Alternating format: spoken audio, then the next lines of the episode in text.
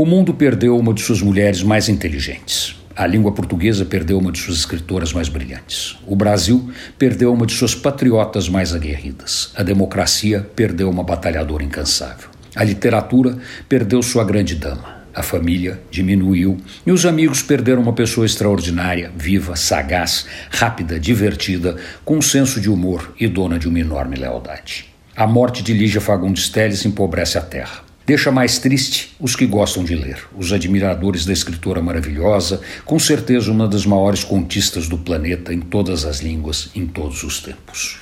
A intelectual fina capaz de criar o inimaginável, de surpreender com o avesso do inesperado, de escrever como se contasse uma história de criança, de conduzir o leitor no ritmo de suas linhas, partiu. Saiu de cena aqui na Terra para entrar pelos portões do paraíso.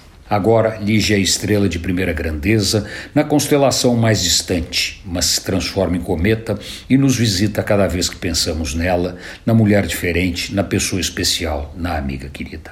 Lígia era amiga de seus amigos, como só as pessoas que se entregam completamente podem ser. E era linda na forma de amar quem ela amava: os amigos, as netas, as memórias e a vida. Lígia fazia parte da minha infância. Era amiga de meu pai e de meus tios, especialmente Alfredo Mesquita, na casa de quem a conheci. A primeira vez que conversei longamente com ela foi na cozinha da casa de tio Alfredo, na madrugada do seu velório. Depois, nos habituamos a nos encontrar na casa do poeta Paulo Bonfim e na Academia Paulista de Letras. Lígia era poesia talhada em carne e espírito. Se a escritora permanece na obra monumental, a amiga fica na lembrança e na saudade. Antônio Penteado Mendonça para a Rádio Eldorado e crônicasdacidade.com.br.